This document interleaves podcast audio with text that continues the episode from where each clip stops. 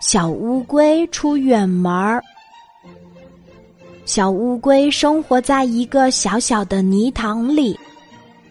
这个小泥塘特别小，水特别浅，只能浸没它的半个身子。哎，这里真是太小了。有一天，小乌龟背着一个小包袱出远门了。我得去找一个更好的地方生活。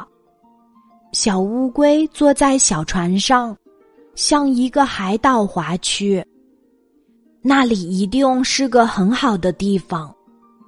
可是海岛上的风太大了，海浪声太吵了。小乌龟又划着船离开了那个海岛。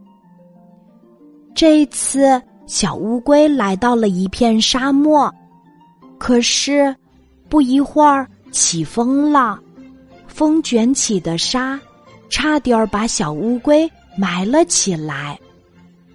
小乌龟好害怕呀，它又离开了。当小乌龟回到家乡的小泥塘的时候，它是多么高兴呀！它把身子浸在水里。虽然小泥塘的水只能浸没它的半个身子，但它还是感到非常满足。啊，这个地方虽然小，可我还是喜欢，因为这里是我的家。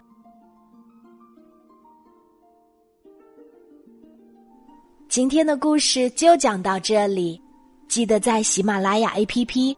搜索“晚安妈妈”，每天晚上八点，我都会在喜马拉雅等你，小宝贝，睡吧，晚安。